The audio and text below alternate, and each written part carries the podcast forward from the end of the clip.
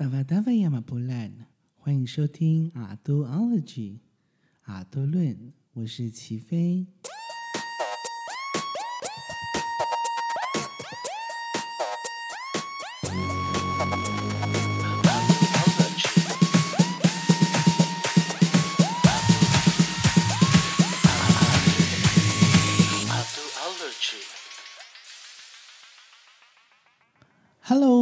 听众朋友，大家好，我是齐飞。基于上一次的录音的，哦，不是录音，就是上一次的 Podcast 的经验，有一些人跟我反映，就是第一个是我的声音太小声了，第二个就是我讲话太快了。语速这个部分，我可能就是要慢慢练习，但是大声这个部分，就是是技术上的问题，这个是小意思哈，这我很容易就可以解决了。希望这次的声音可以让大家感受到我的用心，真的变很大声，大声吓死你哦！好了，不多说，直接进入今天的主题。今天呢，我们要谈的是世界阿都大集合，没有错，就是世界阿都大集合。为什么用世界呢？其实在，呃全世界各地有很多和台湾族有类似的呃阿都的文化哈，但是这个不太，又和台湾又有一点点不太一样。那到底是什么？我们接着听下去啊。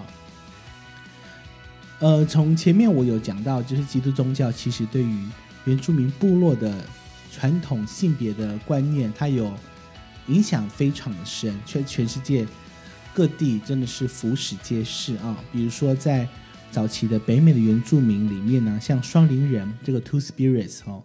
他们可能是在部落里面受人尊敬的萨满或者是部落领袖。那双灵人呢，他其实在讲的是。嗯，在北美的原住民，他们很强调的是人的性格还有精神，而不是身体的样貌。也就是说，如果你有屌，或者是如果你有嗯那个阴道的话，其实它不代表你的身体，它在意的是你一个人的身体的灵魂然后，你一个人到底有什么样子的灵魂？也就是说，一个人可能有两种灵魂。那如果你是呃女性的话，生理女性的话，可能你的。女性的灵魂就会多一点，男生的灵魂可能就会少一点。那如果你是生理男性的话，你男生的灵魂可能就会多一点，然后女生的灵魂可能就会少一点。但是如果你是双灵人，就是 two spirits 的话，那你就是男生和女生的灵魂的比例是相等的，所以在精神上就是属于中性的，就是跨越生理性别的人。那这些人往往都会被视为是。获得双倍的祝福的哈，不是五倍哦，是双倍的祝福，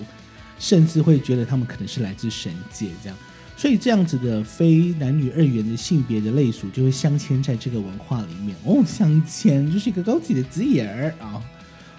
而且呢，这样子的性别类属，他们就是有社会正当的社会社会位置，而且有神圣性，但是在。呃，部落受到西方现代的性别霸权的影响下，教会开始用圣经攻击这些双灵人。哦，就是在过去还没有圣经嘛。呃，我不是说以前没有圣经，我是说在双灵人的那一个呃部落那个社会文化里面，当时没有圣经的出现。后来就是基督宗教进入了，哦，就开始用圣经攻击他们。然后西方教育啊，还有基督宗教建构了一个全新的一套全新的禁忌。他们就完全忽略了双灵人在北美原住民部落里面的重要的精神意义了。他们就把问题放在双灵人的性的呃行为上面。其实这样的趋势就让那个族人不再接受双灵人，而且承受了呃当时给给他们的这个污名。所以很多双灵人都因此遭到部落的放逐。然后类似的状况其实也是在美洲，像呃夏威夷。那这个呃夏威夷的性别文化可能很多人听过，就是因为当时在二零一五年的时候有拍呃那个 Wilson 导演拍了一个纪录片，叫做《跨性夏威夷》，叫做 Kumu Hina 哦，Kumu 就是老师的意思，Hina 就是那个主角哦。那片中就是在讲那个 Hina 他的心路历程，然后他把他的文化还有现代化的纠葛就是呈现在里面。那呈现的方式是什么？就是他要要描述他的那个身份。那他的身份其实，在夏威夷的传统里面叫做马户哦。马户呢，意思就是中间。那这个中间呢，他讲的其实就是男人跟女人的中间，叫马户哦。那这个马户，他平时在在以前夏威夷对夏威夷的人来讲，他是一个非常重要的一个呃位置哈。他不只是在生理性别呃，不只是在他的社会位置上是属于男性跟女性的中间以外，另外一方面就是他同时要承接的是部落里面的传承的文化，也就是在部落里面的呃过去的歌、过去的。习俗都必须要由马户来承担，所以就是很重要的部落的文化导师。但是很遗憾的，就是在长久的呃欧洲殖民还有基督宗教的进入了以后，一样夏威夷的马户也受到了很严重的影响，甚至被认为他们是同性恋不正常的性别样貌这样。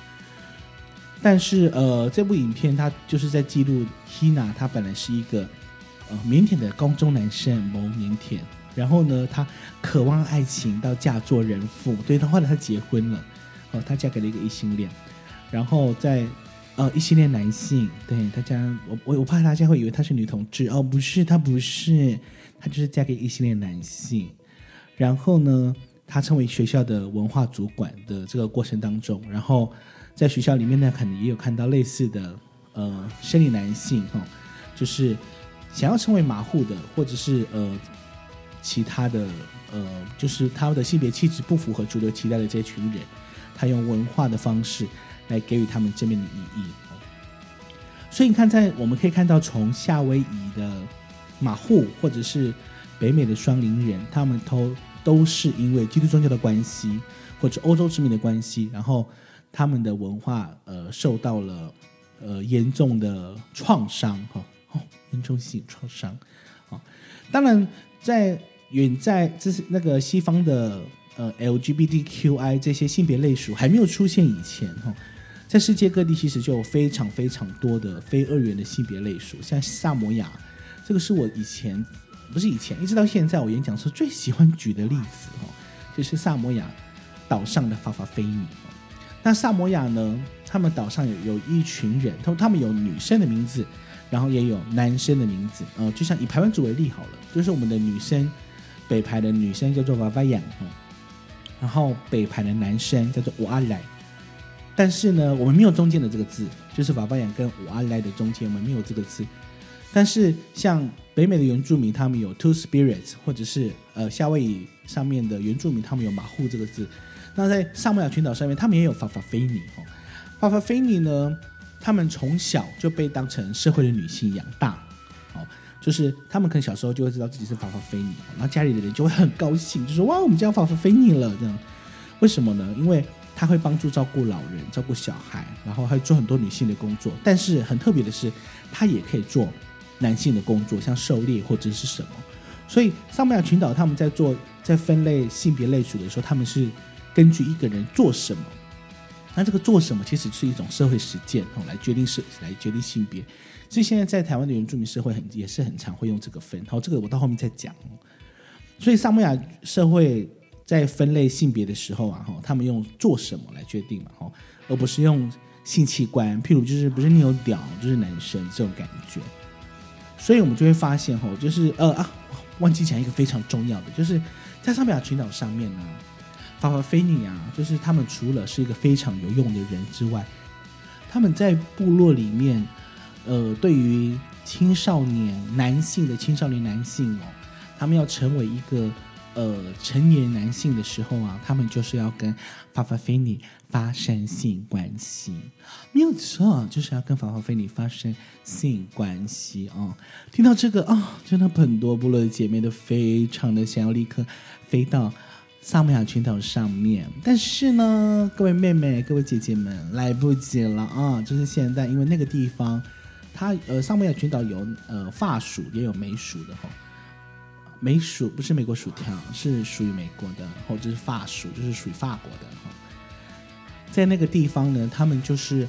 已经被基督教化了哈，所以。法法菲尼在那边就是受到一个非常严重的歧视，所以现在已经不是那样子了啊、已经不是像过去就是嗯、很多人想要跟法法菲娘炮哦，眼中线不是那样子了啊、就是已经是换成另外一种状况了哦，已经不再那么美好了。所以其实有有一部纪录片哈、哦，但是在台湾不是那么常放映，很久以前我看过，然后那时候我才。大一吧，嗯，就是昨天，嗯，就是，就是大一了，很久以前那部纪录片就是在讲法法菲尼，那是我第一次看到法法菲尼，就是呃那部纪录片叫做《性别天堂》哦，这是一个非常非常好的纪录片，我希望我可以再看一次哈，但是我已经忘记当时谁给我看的了，就是有点点老旧了哈。好，OK，那其实呃我。刚刚在在讲，不管是法法菲尼，或者是 Two Spirits 双灵人，或者是马户，他们都是呃被认为是呃基督宗教进入了以后，然后所遭受到迫害这样。那其实我们就会想哦，就是在台湾的原住民的都啊，会不会因为有类似的状况？我在写论文的时候啊，曾经有部落的长辈啊，或者是呃，不只是我在写论文的期间，还有当时就是台湾。发生很多的性别运动的这段期间呢、很多的部落的居民哦，不一定是长辈哈，搞不好有时候是有，有时候是我们的同辈哦，他会说，嗯，就是原住民没有同性恋，这个说法有一种问题哈，就是他认为同性恋是外来的文化，就是他把同性恋议题种族化了，种族化叫做。算了，不要讲好了啊！我怕你们会就是把我杀死，就是 rash 啊，算了算了哈，就是他好把他同性恋议题种族化了哈，就是他，啊，我也想讲啊，就是 racialize 或或者是文化化或就是 culturalize 这样，然后呢，他把他文化化、种族化了以后，所以这个同性他其实没那么单纯哦，其实就很像当时在呃在研究法法菲尼的人他。的那一群人类学家，他们也有说到哈，就是有时候黑人哈，他们也会把认为同性恋是白人的，黑人没有哈，或者是在基督宗教的右派里面，黑人的群社群里面也会有这种恐同的，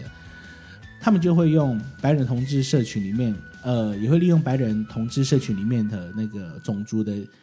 种族歧视的情节，然后来他们用这个方式就成功的。成功的让那个呃，就是同志这件事情分裂了黑人社群跟同志社群，所以就会发现黑人社群他在呃不黑人同志社群他在黑人社群里面得不到温暖，因为这群黑人社群会认为他们是奇怪的，然后他们到白人社群又会因为他们有有黑人的身份，然后加上又有同志的身份，就是达到这种双重污名的效果。因为发现，嗯，这个和排湾族，就是和原住民的阿都，其实非常非常的类似哦。所以啊，很多人就是他们有时候为了，而且这种力量通常比较大，所以有时候在教会里面啊，或者是呃那些掌有权力的人，他们就会呃，或者是像呃有掌有权力的，像什么什么指挥家啊、吼牧师啊、吼这些人，他们就会利用反这种反同的说辞。来当反同反同的借口，好、哦、来提升他们自己的地位哈、哦。所以其实其实这个可以讨论一件事情，就是像现在的文化复振啊，是原住民很关心的一个面向哦，就是文化复振。我们常可是很多时候我们会常常用文化复复振的主体的文化，就是我们常常会用文化复振主体之知。我们因为你知道，有时候就是。我要把它用非常白话来说，就是很难解释。就是我们有一种姿态，就是我们要恢复文化，文化，我们要恢复我们的文化，这样，然后来跟台湾社会对话。好，重点来了，我们在恢复这个文化的时候呢，我们就会说到一件事情，就是我们的传统应该讲怎么样。我在讲这句话的时候，我的手还就是两根手指头拿起来，呃，四根手指头在那边，就是像帽一样这样抓抓。我就是告诉你那是重点。就是传统的样貌就会被某些人定义，就是怎么样才叫传统？比如说，在跳勇士舞的时候啊，哦，就是我在国小的时候，嗯，就是有一些幼儿园的时候，老师就会觉得啊，小男生跳勇士舞很可爱，就叫他们跳勇士舞。啊，跳勇士舞就算了，还要叫他们把衣服脱掉，就是只穿一个勇士裙。他们就说不脱上衣的话，你就是不传统。好，然后我们就会直接我在旁边听，当然就是一个大傻眼猫咪，已经不是傻眼猫咪了啦，就是可能是傻眼山猪、傻眼恐龙这一这一辈的，已经不是猫咪那个小东西了哈。就是什么叫做不脱上衣跳舞就不是传统哦，所以很多时候他们就会这这这种恢复文化或者是文化复振的方式哈，就是恢复传统文化复振的方式来来攻击很多的阿都哈，攻击很多的姐妹。那其实这一个方面又落入到一个问题，就是文化应该长怎么样哈，或者是文化被样板化，或者是文化被僵化的问题这样。那很多人就会说啊，特别是很多，嗯、就是非原住民的朋友啊，他可能是汉人，他就会跟我讲说，那为什么，那为什么那个阿都不要离开教会这样，或者离离开部落？如果部落和教会都会攻击你的话，哦，好，这就是另外一个很有趣的例子，就是其实，在部落还有教会，大家都不是铁管一铁板一块哈，就是在部落里面，其实也是会支持你的。长辈啊，只是他会偷偷跟你讲而已，他不会光明不会光明正大，或者是拿麦克风讲说：“哎，我支持你。”哦，然后刚刚怎么会有演技派的哦？他不会很大声的说“我支持你”，不会像那些反对的声音这样大声讲说“我我我反对你”这样，支持都偷偷讲，但是反对的都很大声哦，这个很有趣。或者是在部落里面的也也会有支持阿都的牧师，然后但是他们都会偷偷的讲，然后所以他们这种不友善的声音。都是充斥在阿都的生活，当然也会有小小声的支持的声音。所以呢，嗯、也因为为什么，所以那时候我们才办了阿都音乐节哦，就是你看人家讲那么小声，所以我们要让这个声音更大哦，所以就是办了一个阿都音乐节，就是让这个声音大大死你，吓死你这样子哈。好，而且很特别的，在教会里面，好，我先把话题拉到教会里面一下，在教会里面呢，哈，就是呃，其实。青年团契的时间，它是一个非常有意义的哦。就是不管是青年青年们透过阿都们透过青年团契的聚会时间，他们可以办很多对自己比较友善的活动，友善的活动，譬如不犯同志友善的电影啊、纪录片，或者是自己透过音乐啊、开玩笑啊，来打造一个友善的空间。所以就会发现，阿都只要在这个团契里面的时候。他就可以得到很多的快乐，然后也可以在里面得到很多的支持。所以这个团契很重要的就是隔绝了长辈。当然不是说长辈全部都反对你，但是在那个里面他会感觉到非常的自在，因为他就会很多阿都会就会认为长辈第一个就是恐怖的、危险的这样子。但是其实不是，长辈不是都这样啦。但是我们自然就会嗯想要逃离这这一块这样子。然后呢？另外一方面，教会啊，就是我不讲别的地方，就是纵观北排来讲，哦，北排外的长老教会里面，大部分的青年团契的主要干部，像会长啊，或者副会长，或者是里面的重要的干部，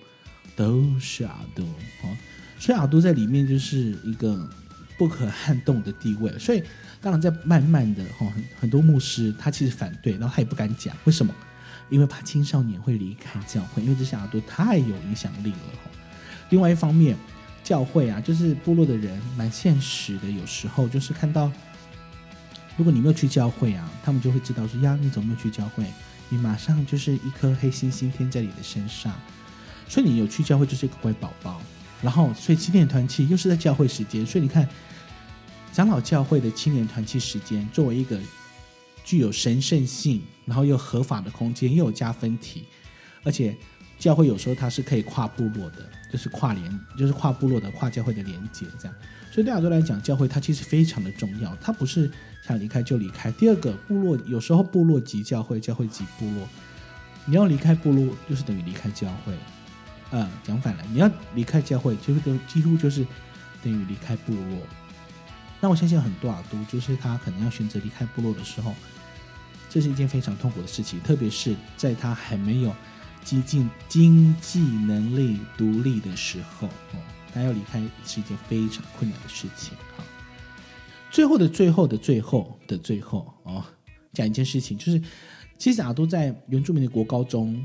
的时候，我不讲国小，因为国小很容易被欺负哈。在国高中的时候，教会里面的那个气氛就类似青年团契一样，就是第一个就是没有没有长辈，第二个是阿都在校学校里面的那个凝聚力非常的强大哦，而且在教在学校里面，像国中啊，他有时候是跨区的，然后就不是你自己的部落，会有其他部落，然后你们就他们就会自动的聚在一起。像我国一的时候，就会遇到。国二、国三的姐姐，我们就要拜码头，要参见太后这样子。然后呢，他就会带我们去闯荡，哦，应当的当，哎，不是，就带我们去闯荡，这样就是认识很多人，这样。所以在学校里面，其实阿都被欺负的机会很少，除非是边缘都，边缘都真的会被欺负，很可怜。但是必要的时候，我们这这些阿都还是会团结在一起哦。所以去。而在学校里面，通常都是嘴巴在呛人，就呛别人，很少会被欺负的。呃，反而很爱那个骚扰学弟，很恐怖哦。或者是骚扰学长，对，或者是被学长或学弟勾引，是他们勾引，不是我们勾引他们这样子。好，最后先来点知识的感觉哈，就是，嗯、其实阿都它其实可以作为一个在地的在地性别类属的一个后殖民的辩证。好每日一知识哈，上次讲了交织哈，然后那我们这次要讲就是后殖民哈。后殖民是什么呢？后殖民它其实在讲的是一种我们的呃被殖民的状态的一种延续，或者是还没有超越哦，这就是所谓的后殖民。那用后殖民来形容啊，其实在讲的就是说，呃，被殖民的国家离开了以后，然后这个国家。用新的国号独立，但是它还有保保留着殖民国的文化意识形态，还有知识形态，是不是听听起来很复杂？好，我我举个例子哈，就是嗯，日本曾经殖民过台湾，然后呢，他离开了以后，其实台湾还是保有日本当时的呃他的文化部分的文化，或者是他。部分的意识形态其实都还在我们的文化里面哈，那其实这个就是所谓的后殖民的概念哈。那很多人在批评后殖民是一种，他们就会认为后殖民它是一种重新包装的殖民主义，然后另一方面也会透过很多的论述，想要来解构这个殖民后的这个状态，来让我们的民主的主体性重新被看见，这样就让我们民主的。呃，过去的那个传统的状态，或者传统的文化，可以再重新长出来。那个不是恢复到以前的传统，而是按照我们自己的脉络这样。所以就是要把这个这这个叫做解构哦。好，非常的复杂，听我都可以感觉可以去念人类学系或者是社会系了哈。但是这个概念很重要，因为我们台湾就是在被殖民过后，目前就是产生这样的状况。我们台湾就是呃有很多殖民的被影响在我们生命里面。那为什么讲这个呢？是因为阿都北番族的阿都，他们我们在我们在我们的生呃生理性别上面虽然是男性，然后喜欢的也是生理男性，可是用我们用男同志的时候，就会觉得这个是汉人在使用的。所以，其实，在讲这件事情的时候，其实在讲说我们在被汉人同呃同化了之后，我们现在仍然就是用这种分类方式来分类我们自己的族群，我们没有办法用。新的东西来解释自己哈，但是嗯、但是又不能完全的用这个方式来用用男同志来形容他们，开心了阿都，为什么呢？因为阿都他在恋爱的时候啊，或者在被追的时候，或者追别人的时候，通常会认为自己是女性，大部分都是这个状况，所以其实他比较接近跨性别的异性恋哈，所以。所以其实刚刚里面就有很多的，是阿都，他就是会有文化的观念在里面，社会的观念在里面，性倾向的观念在里面，甚至是生物性别的观念在里面，它是一个非常复杂的多向度的杂合体哦。所以其实，在这么多的性别、族群、宗教的多重交织下，所以就会使得阿都的这一个用法，它显得更在地了。好，今天要讲的重点。是，哦，怎么那么突然的下重点哈？其实今天我要跟大家讲一件事情，就是其实，在全世界各地其实都有类似的状况。那这个状况其实大家都是在被殖民过后，或者是呃，在目前可能正在被殖民，然后文化发生了变化，然后本来美好的事情，它一夕之间突然变得那么的不美好，那么的恐怖，这样，然后又要强调阿都的独特性哦。但是我觉得非常重要的就是文化，它不应该是被固化，或者是去脉络化，或者是被僵化的。当然，文化在变动，因为我们讲过生活即文化，文化即生活嘛。所以，其实当文化成为生活的时候，才是让文化继续脉动的生存之道。谁知道在过了一百年之后，阿都会不会就像马户、像法法菲尼、像 Two Spirits、像嗯，就是像这一些他们本来就存在的这些词。的一个传统，搞不好真的就是一百年过后，阿都会成为我们北排湾族的一种传统，不是吗？好了，谢谢大家今天的收听，我们阿杜 ology，下一次见喽，拜拜。